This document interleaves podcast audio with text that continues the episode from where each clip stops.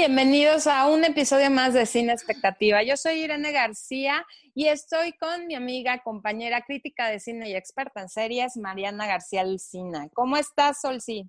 Hola, muy bien. ¿Y tú?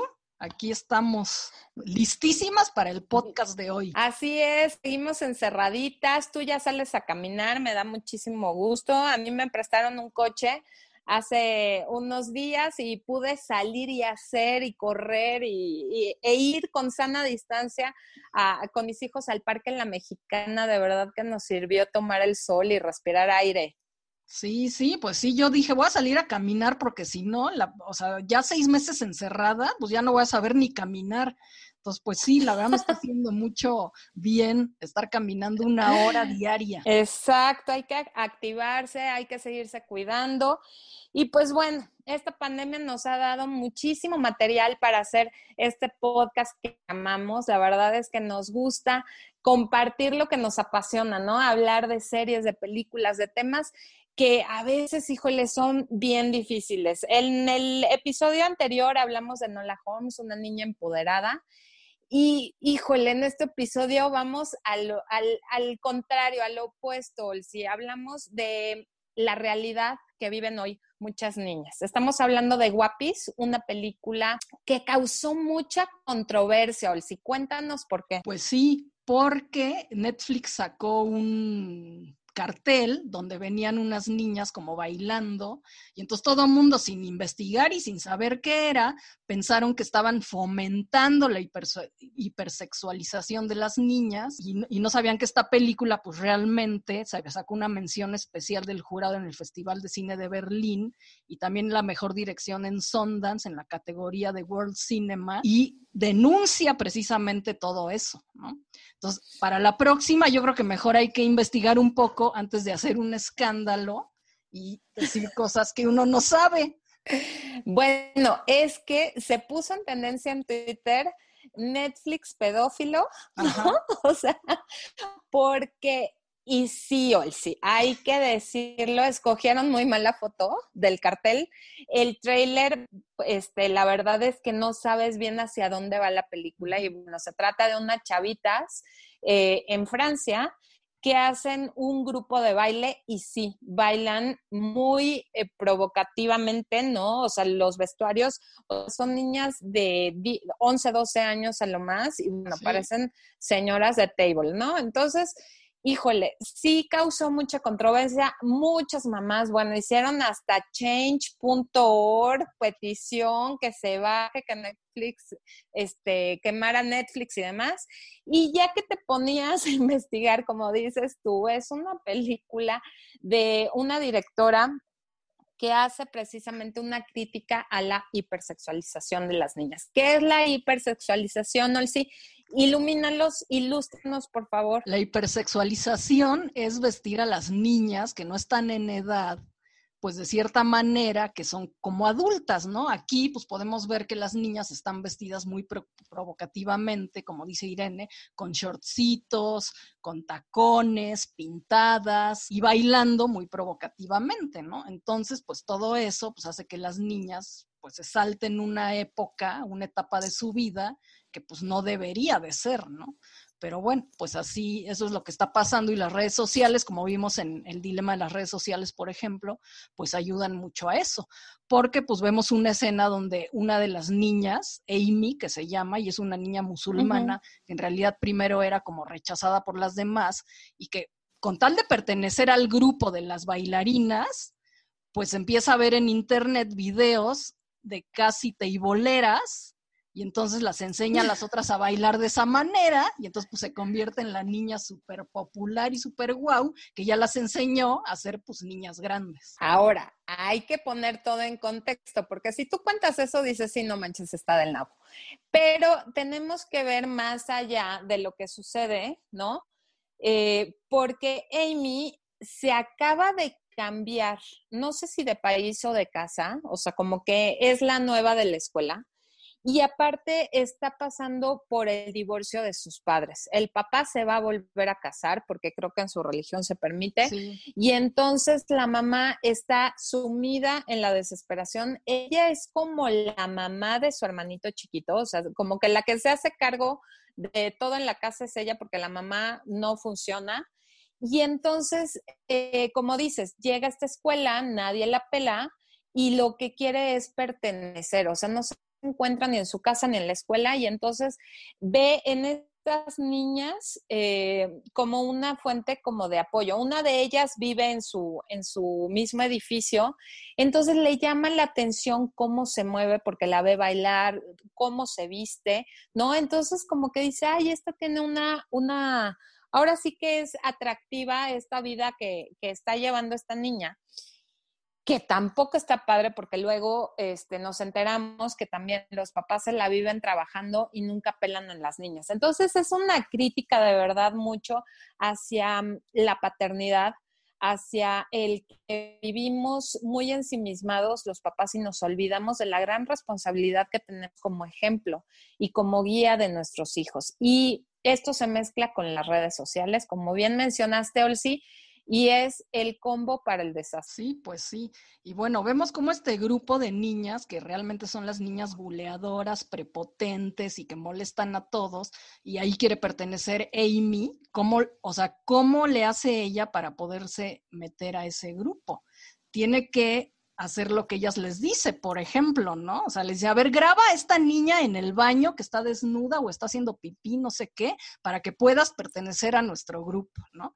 Y entonces ella hace todo, porque pues es lo, como dices tú, lo único que tiene y pues quiere hacerlo, ¿no? Quiere pertenecer y una de las cosas que hace, ¿no? También es ver videos, porque ellas tienen un grupo que aquí se llama, creo que en México, los intercolegiales, ¿no? Donde bailan y entonces eh, compiten con otras escuelas. pero mm, esta es escuela, pero sí es el donde se quieren promocionar o donde quieren bailar, es como, me imagino de estos, este, ya sabes, de estaciones de radio que convocan a la chavita, ¿sabes? Y hacen como festivales de música y demás. Ah. Entonces no es de la escuela, pero como que es, es una parte donde van chavitas.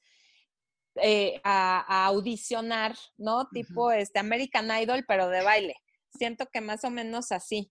Entonces, pues ella empieza a grabarlas y ensaya los, los, este, los bailes para que en alguna oportunidad y se le da, ella meterse y colarse en el grupo. Sí, porque no la quieren dejar, o sea, como que dicen, no, tú no sabes, tú no sé qué, tú no, no entiendes, y entonces es cuando ella pues se prepara, podemos decir, ¿no? Y, llega y les baila así súper sensual, entonces quedan todas, wow, esta sí sabe, pues que nos enseñen, ¿no?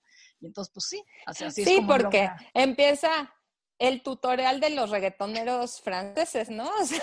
ay, no, qué horror, de verdad. Es que lo ves en la calle y dices, es tan real que me duele. O sea, no, no puedo porque es lo que están viendo nuestros hijos. O sea, hubo un momento, ahorita digo MTV saca más realities que videos, ¿no? Pero híjole, los, los, todas eh, estas chavas que hacen los coros y que bailan en los videos de los raperos, ahora los reggaetoneros y demás, híjole, lo ves desde este punto de una niña y dices, qué horror, qué horror que sea el modelo a seguir de esta chavita.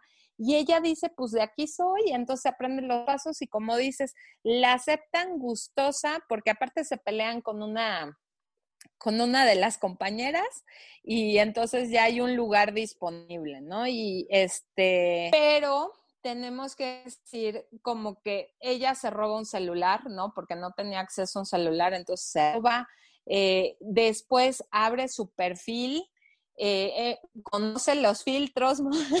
Sí, exacto. Lo hablábamos con el, el dilema de las redes sociales, ¿no? Empiezan a descubrir este mundo donde buscan, ¿no? Y, por eso era importante dar el contexto de la, de la familia de Amy, porque buscan afuera lo que no encuentran adentro, buscan validación de extraños porque su mamá es invisible, para su mamá es invisible, ¿no? Tiene una tía que la quiere educar, pero bueno, estamos en el en el 2020 y le están enseñando cosas, ¿no? Peor que no la Holmes sí, o sea, arcaicas, ¿no?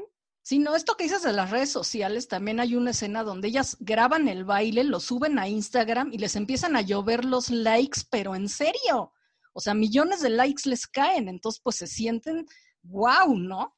Pero bueno, también te quería comentar que Amy al principio, o sea, sí quiere pertenecer y todo, pero vemos cómo ella se siente incómoda, ¿no? Con, las cosas que pasan. Pero aunque se siente incómoda, son tantas las ganas de pertenecer, pues sí hace lo que, lo que sea con tal de, estar ahí. Y otra cosa también es como que dices de los concursos en el radio y eso, dices, ¿cómo es posible, ¿no? Que, las autoridades o las estaciones de radio, las empresas, yo no sé quién sea, que permitan que las niñas se presenten a bailar una cosa así, ¿no? Eh, que te voy a decir, ahí sí eh, lo muestra muy bien la directora, porque te lo juro, fue como el momento donde dije, a ver, esto es pro pedófilos, ¿no?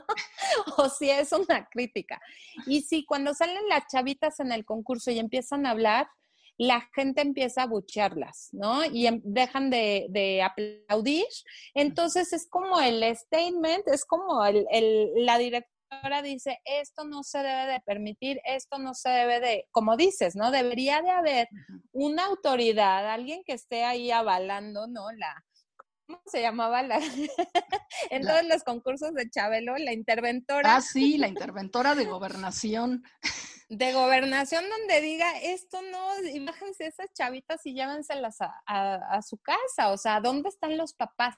Y ahí te das cuenta, Olsi, donde qué importante es, como dices, ¿no? O sea, que, que, que, los adultos también que organizan esto, a ver, no puedes venir a presentarte sin un adulto, ¿no? Exacto. No puedes este, entrar a un concurso si no tienes carta firmada de tus papás, o sea, porque los papás están este, eh, invisibles en toda la película. No conocemos nada más por lo que dicen las niñas, ¿no? Por lo que vemos un poquito de la mamá de Amy. Y al final, que es uno de los, puntos importantes, ¿no? Como que es el concurso, pero aparte es la boda del papá. Y, y ella dice, no quiero ir, y la mamá se queda a acompañarla y a decirle, aquí estoy, mi hijita, ¿no? O sea, bendito Dios, y era lo que necesitaba para ella no tratar de pertenecer, no tratar de ser algo que no es, ¿no? y, y, volver a ser niña. La última escena es maravillosa, de verdad, como que es, es un gran cierre a, a, la película, vale la pena ver. Otro tema, hoy sí, no, se, diría que el final es un rayito de esperanza. Completamente. Oye, híjole, después de todo, porque, ay, no les podemos decir, pero pasa cada cosa ahí. Hace Amy, no, pero lo que te por los likes y demás lo de los concursos, lo que yo digo, sí, es precisamente como tú dices, o sea, la, la, directora hace una denuncia a los adultos o a los organizadores de concursos de cómo es posible que hagan cosas así sin saber realmente qué es lo que va a pasar, ¿no? Sí, la gente, la gente pues dice no y, y abuchea y todo, pero los organizadores, ¿qué? O sea, ¿cómo permitieron que eso pasara? Y los papás también. Así es. Entonces, híjole, estamos hablando de, de una sociedad donde los adultos están muy enfocados en sus asuntos y nos olvidamos de los niños, que hay que permitirles ser niños. Esta es una me, me, me, llegó mucho porque de verdad, este, mi hija pues tiene esa edad, va en sexto de primaria como iban estas niñas. Entonces, el riesgo, sí, de, de las redes sociales mal llevadas, ¿no? O sea, pueden ser una maravilla. La tecnología para mí es una gran herramienta educativa, de apoyo, de conocimiento, lo estamos viendo, pero también tiene esta parte donde se nos pueden ir los niños, ¿no? donde la autoestima se basa en likes, donde toda tu seguridad se basa en cuántos seguidores tienes, digo, y nos pasa a nosotros grandes. Claro, es lo que te iba a decir. Híjole, o sea, ahora imagínense con niñas que no tienen todas las herramientas, estoy haciendo quotes, estoy haciendo comillas, herramientas emocionales y madurez, entre comillas, ¿no? De los adultos, ahora es muchísimo más peligroso, crea muchísima presión en, en los adolescentes y en los niños.